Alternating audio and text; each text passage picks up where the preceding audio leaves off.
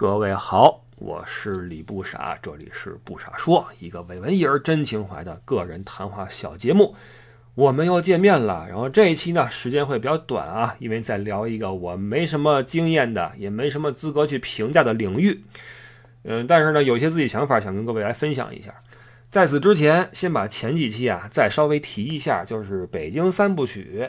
这三部曲发完之后呢，有些朋友。哎，有共鸣，听出了一些感觉，找到了一些味道，然后发给了朋友，发给了父母。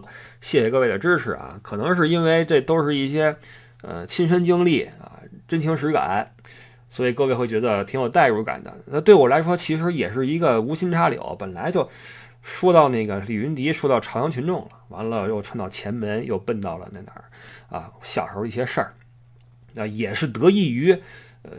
走运啊！这我一直在说，我走运生在了北京，而且生在了那个胡同子里头。但凡我要是没生在二环内啊，我我今天说话的味道、行事的作风，包括什么这那，吃饭的口味，肯定跟现在不一样。因为一个城市啊，尤其是像这种像北京这种被现代化所改变了很多的面貌的这种曾经的老城，这种古都。呃，你想去体会它的内核的话，一定要往城最深处的地方扎。只有在那个地方，那种市井阡陌中，你才能够看到破解一个城市的密码。呃，你像我小时候呢，我生在胡同里，但虽然说我后来搬走了，但是呢，我每周一次哈，每周一次从嗯研究院，我骑二零小车，小学生啊，当时那车叫蝴蝶牌二零小车。从那个大柳树骑到西直门，然后沿着二环骑大折角，从西直门骑到建国门去看我奶奶，每周一次，然后再回来去上学，是这样。呃，饶是如此呢，骑了那么久，但是对那里边啊，城里边啊，也没那么熟。为什么呢？那里边的路就比较绕了，那一个胡同的一个巷子什么的，你且穿呢，我这个对吧？我就走的二环路比较宽一些。所以走了这么久呢，对里边的了解不是那么多，这是一个很大的遗憾。就是你看今天，呃，都不是今天了。我出国之后吧，就是这个你离得远了，就对你的祖国、对你的家乡啊，会有另外一种探寻的渴望。我跟你说，你人在其中的时候，你没这心情；你走了之后，会觉得，哎，看看我们这北京什么样，你会有这种诉求。离开那块之后呢，拿着地图一看，哦。原来这街跟这儿啊，哦，这块是那哪儿啊？左安门、右安门是吧？哦，地坛，哦，这这个菜市口跟这地方，这才慢慢的建立起一些概念，就是那些耳熟能详的名字呀，终于能够被你啊构架出来了，这个这个立体感就出来了。然后这个内城才是真正的一个城市的内核。我特别羡慕这个老北京哪哪一点呢？就是他们在二环路里面啊，能够很轻易的吃到那些呃北京人那个自己的吃食儿。就是咱们说过哈，什么卤煮啊，什么爆肚啊，呃，炖吊子呀什么的。这你要是说到了我们那个铁科研那块儿，没有，真没有。因为那个地方其实，在那个年代啊，恨不得都不算北京了。我们一说去西直门，你知道叫什么吗？叫进城。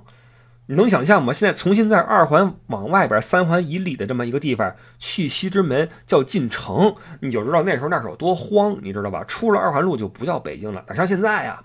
现在恨不得六环以里，然后一说我是北京，所以为什么我就说，拿我做例子吧。呃，你像我在成都啊，这个绕城外边买的房，我敢说自己是成都人吗？不敢说。尽管说行政区划上哈是成都下属的一个区。但是你要说你因为跟这儿住了五年八年，你就了解成都，那你这瞎掰，不可能，那不可能，因为你您这个位置跟中国任何一个现代化城市的环线以外没什么区别，除了口音有区别之外，其他没什么区别。你这块原本就是一个不存在呃的一个荒地，什么都没有的荒地，因为城市的扩张建起来这么一个地方，那可能本地人居多，然后外来的什么什么跟这儿一起。构建出一个又一个小区，但是这些小区的文化内核那几乎是零，跟内城完全是两回事儿。所以我在这个地方住再久，我也不敢说成都我熟，成都人我明白，绝对不敢说。你只有去一个城市最深处，才能知道那个地方的呃人间烟火气是什么样的，对吧？所以这包括很多，比如说在北京，很多外来的朋友在北京买房买在哪儿呢？什么天通苑呀、回龙观呀，您跟那儿住十年二十年。您也不知道老北京是什么样的，因为您很少往二环路以里走了。所以这个，呃，我觉得一个人呐，可能您一辈子也就是一两次机会去深刻了解一座城市，因为我们人生经历有限嘛，你毕竟没有几个人能你满世界串，而且你未必体会得到，因为你未必能够扎到那个城市的那个根儿里边去。所以，作为一个长在胡同里边的这么一个孩子，我实际上是很幸运的。当然，胡同也并不只是有好的地方，咱们回忆的时候呀。总会突出好那部分，坏的就自动屏蔽了，这是人的一种自我保护功能。我认为哈，因为就你老想那些糟心事儿，对自己也没什么好处。实际上住胡同也挺怎么说呢？生活条件是很差的。那个年代的胡同，所有的那个居民啊，一旦你进过楼房，你就再也住不回去了，那真回不去了。咱就先姑且不说这个夏天是多么的热。冬天好，您生炉子就生炉子吧。关键是您出门去洗手间这事儿真的是挺难受的，隐私感呀就很难去保障了。你想想吧，都跟那里边是吧，攥着手指跟那儿蹲着，还得聊两句，是吧？你不聊天尴尬呀，都是街坊是吧？聊蹲着聊就很难受，你知道吗？尤其是我们家，我们家对门就是那个公厕，好，每到那个大粪车一来啊，嘟嘟嘟嘟嘟抽的粪，嚯！那味儿倍儿冲啊，倍儿冲！那是我小时候的一个一个记忆，所以咱也不能说那都是好东西啊，也有也有不好的。当然现在跟现在不一样，现在您说那个北京城里面那院子那厉害了，你像那个就不说是哪儿的吧，很多那个四合院什么的哈，那都是上亿、几十几亿的那那房子，那个改造的已经很了不得了啊，住那里边的人都不是一般人了啊，那都是什么啊贵胄啊，都是贵胄。那院子现在弄的是什么？连那个地下车库都造出来了，把车往里一开，好，那底下开开关，嘣儿一盖儿，你开过去之后，呜下去了，跟那个秘密基地似的哈，咣叽盖儿再一翻上来，就车停好了，这个是挺挺服的哈。完了，你可以用用一些这个科技啊，把呃四合院的古朴跟现在的便利结合起来，对吧？呃，卫生间呀，什么空调啊。各种啊，弄上里边那些实木家具一摆，嘿，那您就走起来了啊，这是另外一回事了啊，这就跟咱们这种老百姓的生活就没关系了。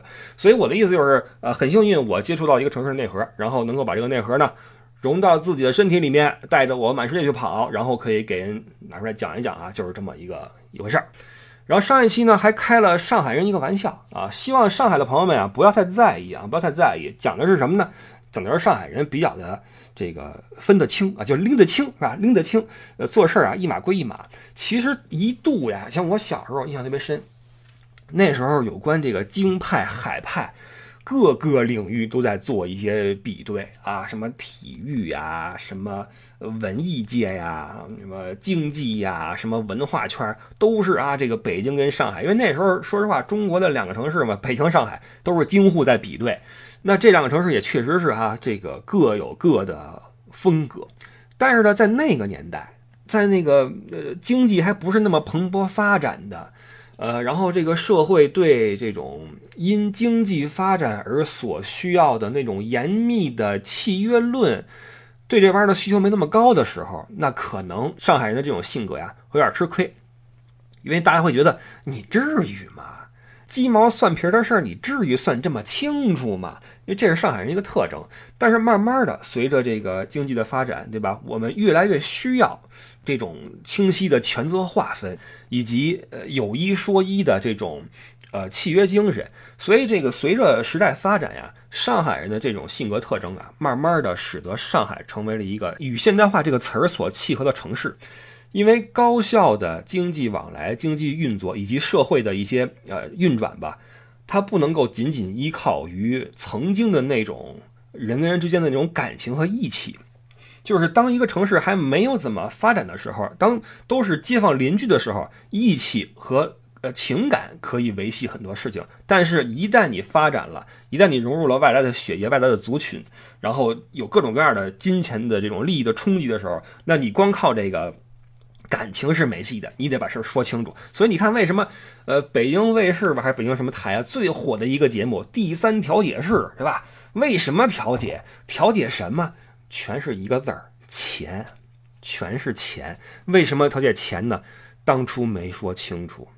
当初老人家走的时候啊，这房子给谁不知道？当初说谁多出力的时候啊，没说明白。好，过了十年二十年，出事儿了。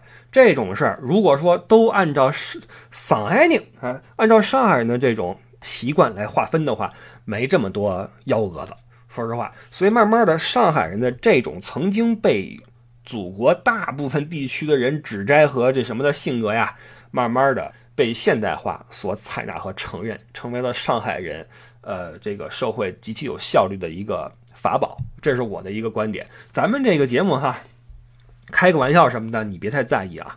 好，我们来说今天的内容吧。今天是因为我看到了一个新闻啊，当时我就看到之后，我这简直啊难以想象。然后我就立刻截了个图，说以后得跟各位来聊一聊。我翻一下啊，哪儿去了？九月八号的了啊，已经两个多月了。说北京培育建设国际消费中心城市实施方案，其中一句话叫“北京力争五年内晋升美食之都”。说这个力争到二零二五年率先建成具有全球影响力、竞争力和美誉度的国际消费中心城市，成为彰显时尚的购物之城、荟萃全球风味的美食之都、传统文化和现代文明交相辉映的全球旅游目的地，以及引领创新生态的数字消费和新型消费标杆城市。打造形成具有全球竞争力的体育、教育、医疗、会展等一系列的城市名片。你看吧，就说的越多越拉稀。我跟你说，但这里边我想说一个点，就是您说这个五年内晋升美食之都，您这底气是哪儿来的？我就觉得神了啊！当时我看到这个词儿之后，我就觉得神了。北京美食之都。哪来的勇气啊？来，我们说说这个啊。其实呀，这个我对美食一直是非常的呃不擅长啊。你们都知道我对美食没要求，可能是因为跟生理的一个原因，就是我鼻子不好使。你鼻子不好使的话，对这个餐食啊就觉得都挺好吃呀，都 OK 都能接受，就没有那么多的体会在里面。所以我对美食一直不怎么热衷。呃，但是要承认一点，就是呃喜爱美食的人。大多数啊都热爱生活，你想想是不是？美食家一定热爱生活，爱美食的民族一定是热爱生活的民族。那像我就相反，就是你像我在国外这么多年，我虽然说都是自己做饭啊，都是自己做饭，但是就是其实我觉得我做的还能吃，也还行。但是因为也没有横向拉出去去比对过啊，也也不敢说做的有多好。一度我还觉得说，哥们儿这个有一番这种。呃，做这种一人食的经验哈，说我要是出一菜谱的话，应该起码对留学狗是比较的好使，因为能够用这边的食材啊，用欧洲超市的食材，非常简单的哈。呃，你知道中餐的麻烦是什么呀？中餐的麻烦是菜码特别多，调料特别多啊，生抽、老抽、花椒油、香油什么各种油，你不需要。哥们儿，我这块儿哈，一个什么调味粉，然后一块肉，然后一个青椒，咣叽一弄就出个菜。我有很强的这方面的本领，一度我还觉得说这个东西哈，我要是转一个什么留学狗菜谱，应该还挺好使的。后来一想，得了吧，就像我这种对饮食没追求的人就不多，就不多。我要是出这个根本就没戏啊。然后还有一件轶事啊，前不久，大约一两个月前吧，哎呀，自己做饭哈，滑铁卢了，这个险些出事儿。为什么呢？好久没做那个扁豆了，还是豆角啊。好久没做了，就忘了这玩意儿得做的特别透了。就是我有这概念哈，这玩意儿得多焖一会儿，做那个扁豆焖面，你得多焖一会儿，不然的话容易中毒。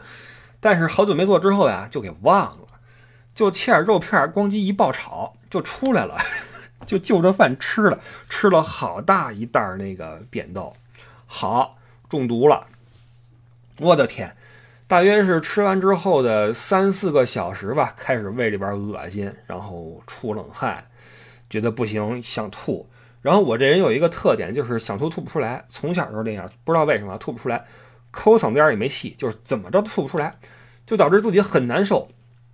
然后慢慢的就就不行嘛，很痛苦嘛，就去洗手间抱着马桶啊，就吐一会儿，基本上是五分钟吐一次，吐完之后稍微的好一点，然后立刻开始出冷汗，然后就是那种。面无血色，然后哇又开始吐，一小时吐了得有十几次，每次都吐不干净，导致中毒越来越厉害。就是这种，你觉得这个毒性在使劲的在击倒你，什么感觉呢？就觉得要晕了，就很难受，很难受，然后一种虚脱的感觉，然后手也麻了，也站不起来了。然后我就这个怎么说呢？拿着手机啊，就用着仅有的力气啊去查查这扁豆中毒的后遗症啊，查了半天，好像没什么后遗症。好，这个首先这个先放心。然后呢，找出来这个救护车电话，我在想我叫不叫救护车，因为我知道马上就要晕了。但是呢，当时我的情况是没怎么穿衣服，你知道吗？因为这边屋里暖和，没怎么穿衣服。然后我当时的情况是已经起不来去穿衣服了，那个已经是晕到那个份儿上了。所以这就意味着，如果救护车来了的话，首先我怎么给他开门，这是个事儿。那开了门的话，我没身上没衣服怎么办？包括如果我这样的话被他们扔车上去带走了。那出院的话，我怎么回来呢？我怎么回来呢？我这这个事儿就难倒我了。然后我就觉得不行，不能叫救护车。于是就这样把自己给毒晕了，晕了得有一个多小时啊，醒过来了，然后慢慢好了。但是这个千万不要效仿。为什么我能够放心让自己晕过去呢？因为我明白那个时候已经吐了得有个二十多次了，基本上吐差不多了。残存的一点呢，已经不至于给我造成很致命的伤害了。那时候我就觉得很困，很难受。然后呢，我把那洗手间有一个天窗拉开之后，正下雨呢，那个雨能浇到我脸上，还挺舒服的。然后我就躺在地上啊，那时候真的起不来了。吐完之后往地上一躺，把那个脸贴在那个瓷砖上，觉得凉凉的。然后那边是雨水，觉得这样的话能能清醒一点。然后慢慢的就就睡着了。睡一个多小时，然后醒了。醒来之后觉得 OK，好多了啊，好多了。这是一个特别悲惨的经历啊，这个千万不要效仿。做扁豆啊，一定要多焖一会儿。呃，OK，说说这个这个北京啊，说北京那个想成为美食之都，为什么我认为这个事儿特别不靠谱？因为啊，有这么几点啊。首先，呃，我认为他这个这个公告啊，他对美食之都的这个想法太简单了。他认为荟萃了全球美食。就能叫美食之都，但我觉得此言差矣。一个一个来说啊，首先，美食之都你得有本地能够拿得出手的特色美食。当然，北京有啊，北京是有的。呃，烤鸭就是其中一个嘛，对吧？那这确实是我认为啊，我认为烤鸭还是比较能够征服众人的呃味蕾的，包括老外什么的也很爱吃，呃，还是拿得出手。但是更多的北京本地的。嗯，所谓美食不太能够走出去，你发现没有？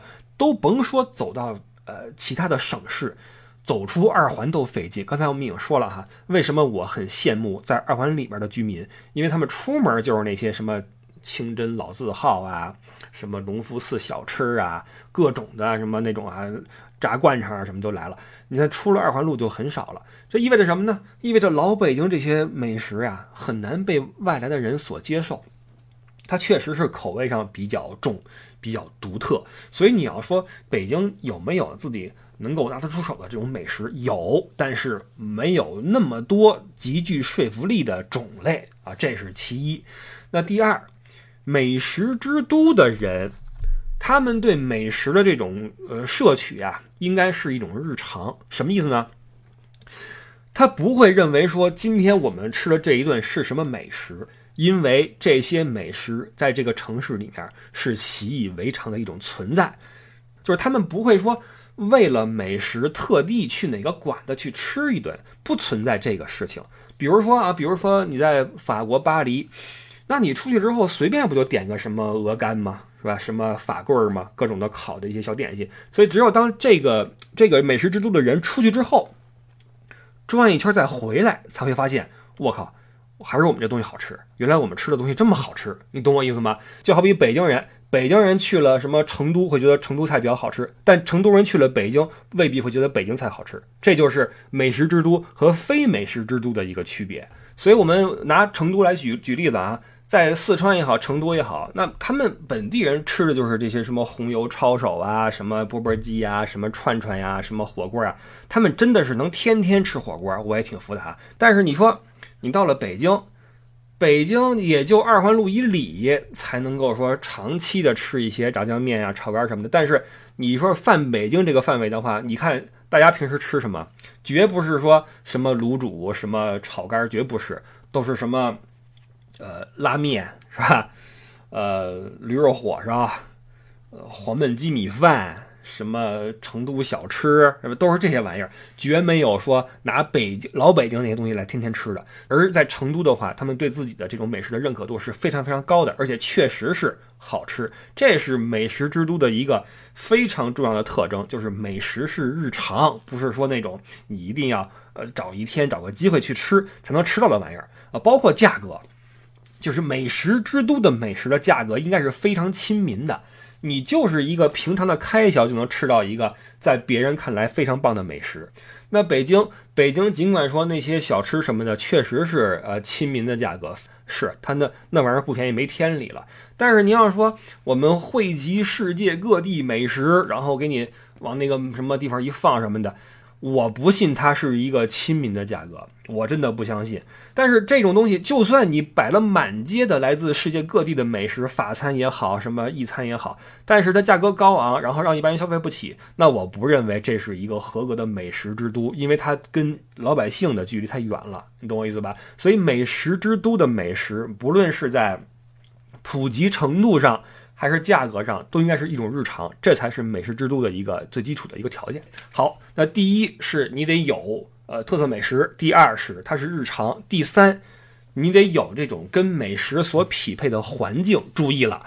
千万不要认为美食吃美食的环境一定是那种富丽堂皇的高大上，我不这么认为。我认为什么规格的、什么档次的美食就配什么档次的环境。你比如说你在四川吃那些什么呃串儿什么的，你就要在街头吃。你露天也好，什么也好，摆一个小板凳、小矮桌，你就涮去呗。几个人在那块儿哈撸起那个那个袖管什么的，你去吃小龙虾、喝啤酒、跟那聊天。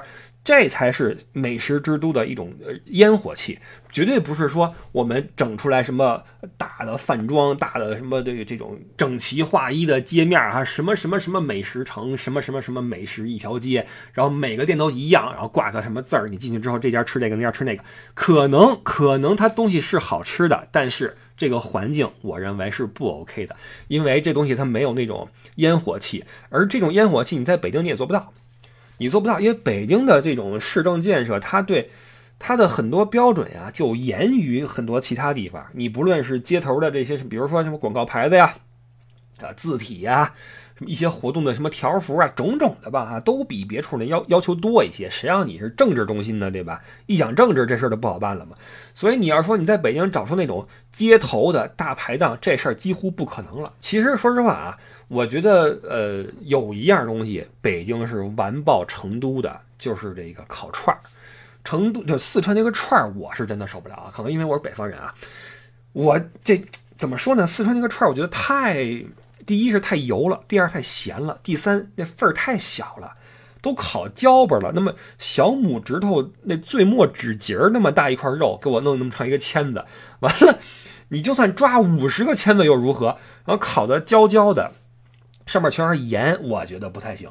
要吃还是吃北京那种哈，那种烤串，那种新疆羊肉串，那比较到位。但是你要说现在在北京，你还有那种像我小时候那种哈大排档，往街边一坐，然后毛豆、花生豆、啤酒、烤串，一群人跟那聊，没这地方了。这是一个很大的缺憾，就是美食之都它应该有这种地方，让你去吃这种档次的食品。让我想起什么呢？就是在越南，在那个是胡志明市还是哪儿啊？就有很多这样的地方，酒吧街也好啊，什么也好哈，都是街头的那些小酒吧和饭馆，都是在外边支了一些椅子，特别特别矮，小桌子、小椅子，喝啤酒、吃零食，特别的好。这种环境在北京找不到了，但是你能找到那种。那种富丽堂皇啊，高大上，或者说京味儿那种风格的哈，一个院子里边是一些木头桌椅什么的啊，这个是还是有的。但是你要说那种寻常的那种街头的这种氛围，在北京很难找到。所以在环境上，我觉得北京距离美食之都，呃，有缺陷啊，有缺陷，因为它是对在市政要求上，比如说你不能烧烤那个有烟啊，你不能有油烟呀，不能有噪音啊，这个就是一个先天的劣势了，这就没办法了。然后是第四点，最后一点就是美食的参与者对美食应该有一种应有的态度。什么叫参与者啊？呃，制作美食的厨师，然后享用美食的食客，经营美食的老板，然后中间的这种做服务的服务员，这几个角色都应该有对美食的一种相应的态度。呃，其实最明显的一点啊，是这个服务员这一块儿，就是我认为啊，这个北京人做服务业呀不太灵。原因咱们上一期其实有过提到，就是北京人那爱谁谁那劲儿，你真是没法弄。他不伺候人，他连自己都不伺候，你知道吗？我为什么伺候你啊？这他他是这种风格。包括一些老板，我听过一些北京的一些店啊，什么卤煮什么店啊，说了说我们这个店啊就是这风格，爱吃不吃是吧？多一句话我没有，我不伺候你，爱来不来。你真不能这样。这不是当初了，不是当年了，啊，这都改革开放了，朋友，大清都亡了，二零二一年了，都美食之都了，你还这不行？你说你就我不知道这老板怎么想的，就都什么时候你还拿这套东西来作为自己的特色，这可真不对，这可真有点散德性。说实话，这叫散德性，所以我是挺不认可这个一部分这个。北京的朋友呀，做老板和做服务员的时候那种那种劲儿，尽管说他可能没什么恶意啊，没什么恶意，但是他这个派头啊，不太符合这种服务业的这么一种精神。那换过来从食客身上来说，我觉得北京人这嘴啊也不怎么挑，说真的不怎么挑。北方人吃东西哈，说真的，在南方人看来，北方人吃饭那就是要么是碳水，要么是下水。是吧？就反正是让人没什么口水，就是因为北方嘛，它对热量的这种需求必须得用碳水去冲，完了口味得重，因为碳水都没味儿嘛，馒头馍什么馕，火烧都没什么味儿。你要么啊配点什么有汁儿的东西，要么配点什么咸的那些肉啊，什么驴肉啊，什么酱牛肉啊，都是这个。所以他做的这种方式上、方法上啊，就偏不精细。你觉得吗？北方的美食都没那么精细，而且这种腌的和这种，嗯，这种重口味的玩意儿啊，它不怎么体现食材的新鲜程度。其实那个四川菜有这种感觉，就是不管什么菜、什么什么肉，炒完之后都是那味儿，都被辣椒给糊住了，其实没那么鲜。说真的啊，这个这我一家之言啊，我不懂啊。然后这个，所以北方这个，你你甭管是做服务的，包括是这个食客，都不太能够说。衬得起那么精致的美食，而且这种风气是越往北越那什么。你到了东北那边，哇，那个菜以量取胜，对吧？主要以量取胜。我在东北，我就我唯一去过一次东北啊，出过一次山海关，是跟你们群主艾迪，我们两个去看螃蟹去了啊，去一趟盘锦。跟那边那个点了盘那个拉皮儿，哇，拿盆上的，真实惠，真好吃，大酱一拌，哐啷。但是说真的啊，好吃归好吃，但是你要说精细，那没有啊。老板也是很很热情，对吧？所以北方吃饭就是图一个痛快啊，图一个丁饱，这个比较重要。实际上是是是北方的这传统在这块，这么一说，你看南方就占便宜了。呃，这块呢，我们引入一个概念啊，就是呃咱们自己说了不算啊，咱们看世界美食之都有这么一个评比啊，说二零二一年评出了九个世界美食之都，其中五个在中国，这够给面的啊！一共世界一共九个美食之都，五个在中国，来说说都是哪儿啊？先说那个那四个世界的啊，哥伦比亚、波帕扬、瑞典。厄德特松德、黎巴嫩扎赫勒、韩国泉州，几乎都闻所未闻啊！这都是哪儿啊？我本以为会有个法国的里昂什么的，也没有啊，巴黎也没有。好，说那个五个中国的：成都、澳门特别行政区、广东顺德、江苏淮安以及扬州。这么一看，江苏厉害啊！那四个世界的不不知道啊，真的不了解啊，这一点都不懂。说说中国这几个，其实就提一下就完了啊，快完了，这期快完了。呃，五个美食之都，你会看到，首先啊，基本上都是靠长江流域或者在长江以南。淮安是靠北一点，但是基本上也算南方啊。扬州基本上就挨着那个长江边了，尽管是在北岸。那成都、澳门、顺德那就往南了去了哈，那就应了我们那句话：北方的食物啊，在京这块。有着先天性的短板啊。那么你可以看到这五个美食之都呀，都有一些特点，比如说风土比较好。物产得丰富，对吧？你横不能是那个暴土扬尘，那不行。第二，生活上比较安逸。第三，当地的人呀，呃，性格呀，得比较细致，比较不着急啊。你不能是那种五大三粗，然后那种汉子，那套马的汉子威武雄壮，这个做不出美食啊。得细致啊，得热爱生活，耐得住性子去抠吃，这个能做美食。那还有一个就是，呃，这跟气候有关系啊，就是不追求热量。就是我们做吃的，我们不追求低保第一啊，不需要啊，我们吃东西就是吃东西。我跟你说啊，我们家那位就是，我发现这四川人，我好像说过哈，就是吃饭慢，他真的是不像北方人是吃饭得往往饱了吃，吃撑了之后光打一嗝，哎呦，这顿饭吃的舒服啊。真没起了，揉揉肚子，哎，这顿饭吃好了。你看北方人说吃好是什么呢？吃顶了，完了这肉吃的啊直塞牙，这是吃好了。但你说在四川，哦，那小酒一放啊，小筷子往一放，这个咂不两口，然后开始嘣碰个酒啊，我开始聊摆龙门阵啊还是什么呀？是不是不是这么说？摆龙门阵，摆半天，叭再吃一口，再开始，就是这么一个一个风格。你说但凡这吃的不好吃，他能吃俩小时吗？吃不了。对吧？这所以这个生活状态就不一样。但是很遗憾啊，就是我作为一个这个没怎么在国内跑过的人，这五大美食之都就去过俩啊，一个是成都，一个是扬州，剩下顺德、淮安、澳门。惭愧啊，这个顺德跟淮安呀，我都是看地图才知道是哪儿啊，不看的话都不知道。地理上南方地理不太好，但是我知道广东人做粤菜的。玩这个吃的呀，玩的好。有一句话我看到啊，说叫“食在广州，厨出凤城”。这凤城就是顺德。好像近几年有一个什么什么顺德一个纪录片吧，挺火的，就把那儿给给给弄起来了。说那个地方呢是地处珠江三角洲腹地，河网密布，鱼米盛产，所以这就是一个最基本的一个条件，就是你想出美食的话，你风土要好，地产要盛。完了，生活上又得比较的安逸，比较的不着急，尤其是南方的地方，它不用御寒，也少一些战乱。从客观上来说，就容易催生美食。我看了一下，这顺德有什么好吃的呢？说这桑拿鱼啊，什么鱼生，还是那个五米粥，说特别好。说那个顺德的鱼特别鲜。我看了一些图片啊，果然就是我发现广东菜是以鲜为一个特点的吧？是吧？做出来一个菜，呃，很明显都是一些原味的东西，没有那么多颜色。就是说，你像像到北方都是那酱油，是吧？到了西边什么，你像那个四川都是那辣椒。但是在广东好像比较突出它原本的味道。其实这个才是比较难的一一点。所以我看这个好像广东那边，包括顺德做鱼好像很厉害。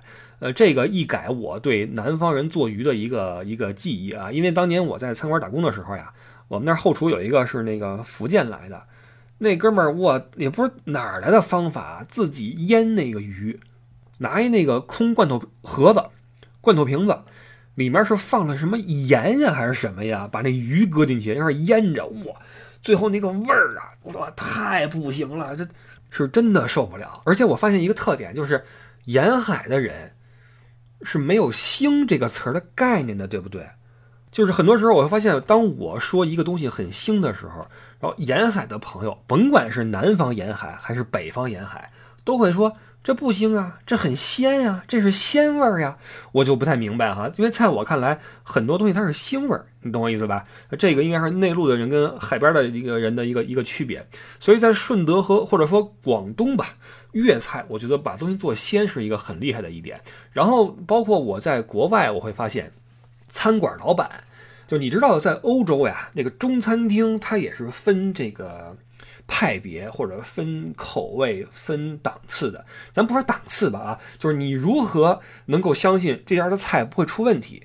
但凡他这个老板或者厨师是广东人，或者说是说粤语的，你放心，肯定没问题。这是我的经验，我跑了这么多城市，吃遍欧洲的中餐馆，因为带团嘛。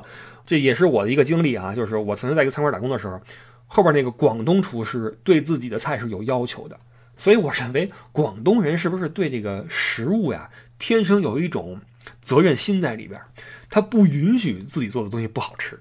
我猜测啊，因为我身边没有广东朋友，我也不是很熟悉那边文化，基本上没去过。但是我唯一我唯二去过广东两次，都是去深圳。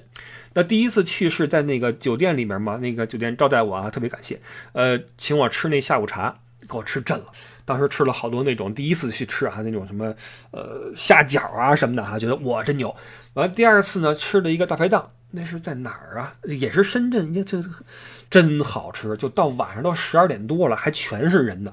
完了我这儿特地啊，我照个照片还留着呢。其中特色小吃这一栏啊，都是我没见过的，我给你念一下啊。炸秋刀鱼、潮汕果肉、高烧双色、椒盐牛肉丸、鱼芋泥卷儿、玉米烙、蚝仔烙、地瓜烙、炒薄壳、香煎鲳鱼、南瓜饼等等，哇，太牛了！当时我往那儿一坐哈，因为就我一个人嘛。都傻了，我吃什么呀？根本点不过来，你知道吗？所以我觉得在广东，在吃这一块啊，真的是厉害。所以这期节目过后呀，我多了一个这个旅行目的地，就是顺德。以前从来不知道这地方，而且我对广东呢，一直呀有点敬畏之心，因为我我不知道为什么，我总觉得广东这个地方的文化跟那个中土啊差的比较远。就作为一个北京人，我可以随时去河南啊、陕西。哪怕江苏啊，连近都没问题。但您说去了广东，那就是另外一个世界了。我不知道为什么我会有这种想法，你知道吗？我觉得那边除了语言、什么文化上，包括饮食什么，跟中土不太一样，你知道吗？还是挺好玩一个地方。有机会的话啊，好好去去感受一下。这是顺德，完成都，成都呢自不必说了，很多人就他还是挺喜欢把自己往网红城市去打造的这么一个地方。突出那些网红文化，然后美食啊，美食当然是少不了的。确实美食不错，但美食我就不多说了，各位都有体会。我只想说一些在这个成都我自己生活周边的一个小观察。其中一点，成都的那种菜市场真厉害。我说几个细节啊，你去菜市场买猪蹄儿的话，他先拿一个枪，火枪呼呼呼一烧，烧那个那个猪毛吧，把皮儿烧焦。咚咚咚，剁成小块儿，包好了，嘣儿递给您。您说我要这条鱼，当即活的捞起来，啪开膛破肚，掏那什么瓜鳞，咣叽咣叽弄好了，包好了递给您。你说我要这荸荠，荸荠都削好了，在那儿摆着。就你你回去之后，水一冲，直接开始吃。就不得不说，四川人太勤快了，实在太勤快了。就你看那菜场那些娘娘啊，那些大妈阿姨们。他绝对没有说坐那儿歇着的时候，没有，没事干了。好，我削鼻涕，我我收拾东西，我摘菜，从来没有过闲的地方。这个是我特别敬佩四川人的一点。四川有一个品质，我特别的欣赏，就是勤劳，而且不抱怨，特别的好。我敬佩四川人。然后这是在菜市场，这些东西你在北京你试试，不可能，谁给你削皮？爱要不要？还有一点，我那个小区啊，楼底下。有一堆卖卤菜的那个车，都是那卤鸡脚、卤什么猪蹄儿、什么肝儿、什么啊这那的哈，卤肉摊儿、什么蛋、什么鱼豆腐什么的啊。那其中有一家，它不是那车，是一个铺子。每天下午大概是四点半出锅，那盖子一掀，哇，整条那街都是那卤肉那香味儿啊。然后那门口全是人，天天能卖一底儿料，这我就特别佩服。这就是我说的美食之都的特点之一，就是美食是你唾手可得的东西。那些在外地人看来遥不可及的玩意儿，你唾手可得，穿一踏拉板下楼就拎回来了啊！而且你去晚了它就没了。这是我认为美食之都应该有的东西。这是成都啊，成都不多说了啊，你们都，我觉得你们都比我恨不得都还熟。成都太多人去过，但是其他地方我更不熟了哈。你比如说淮安，淮安，我天哪！我我就知道淮安有什么呃那个软兜长鱼是不是？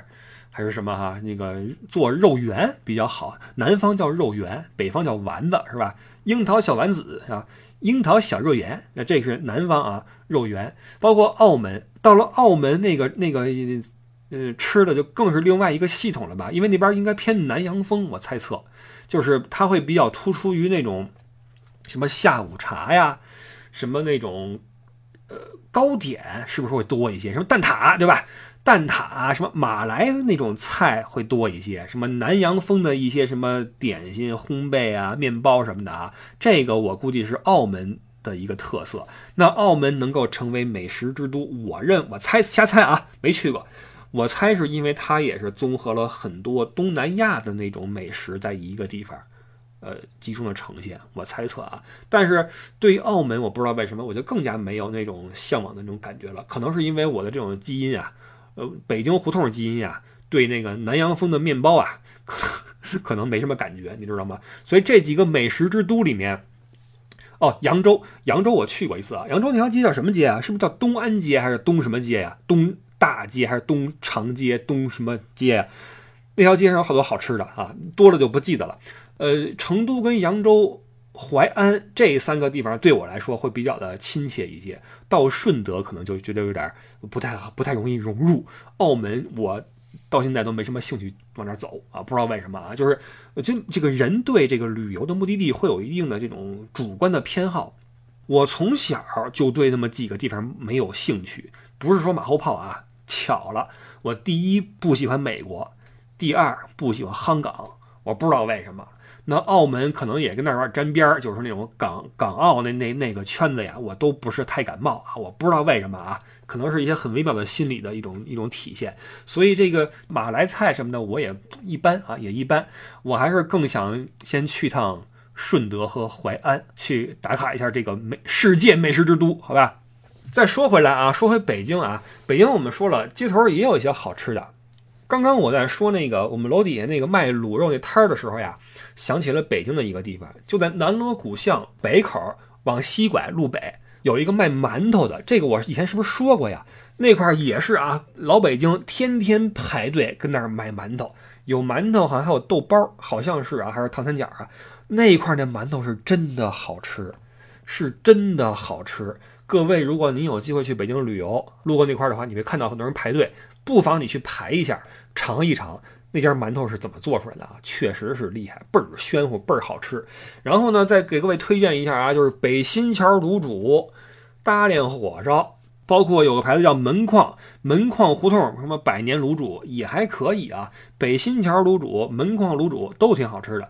然后呢，有一个。庆丰包子铺同样是包子，我更喜欢西四包子铺啊。西四包子铺那个包子就是油水更多一些，庆丰的话倍儿干，吃的噎得慌。完了，您说不行哈，太干了，就口炒肝好能给你呼死。这这这个好吧，这是我的一点感觉啊。然后当然了，这个其实美食之都。世界美食之都远不止这九个了，我们每个人心中都有一些对美食的一些呃闪光的回忆。你比如说我，我就是你让我现在去想啊，哪儿吃过特别好吃的东西，我会跟您说，在西班牙吃那 tapas 特别好。在西班牙，你甚至你都不需要说呃看什么攻略，你随便找一个酒吧也好，餐馆也好，你就来份 tapas 就很好吃。然后越南。越南街头有好多美食，你不管是粉儿也好，还是一些那种很奇怪的叶子卷出来那些肉也好啊，瓦片烤肉什么的，是真的好吃。越南尽管坑我千百遍，但是越南的美食足以令我对它如初恋。我可能没准万一再再去的话，我肯定是奔着那些美食去的啊。完了，法国，我印象中是勃艮第的那烤蜗牛太好吃了。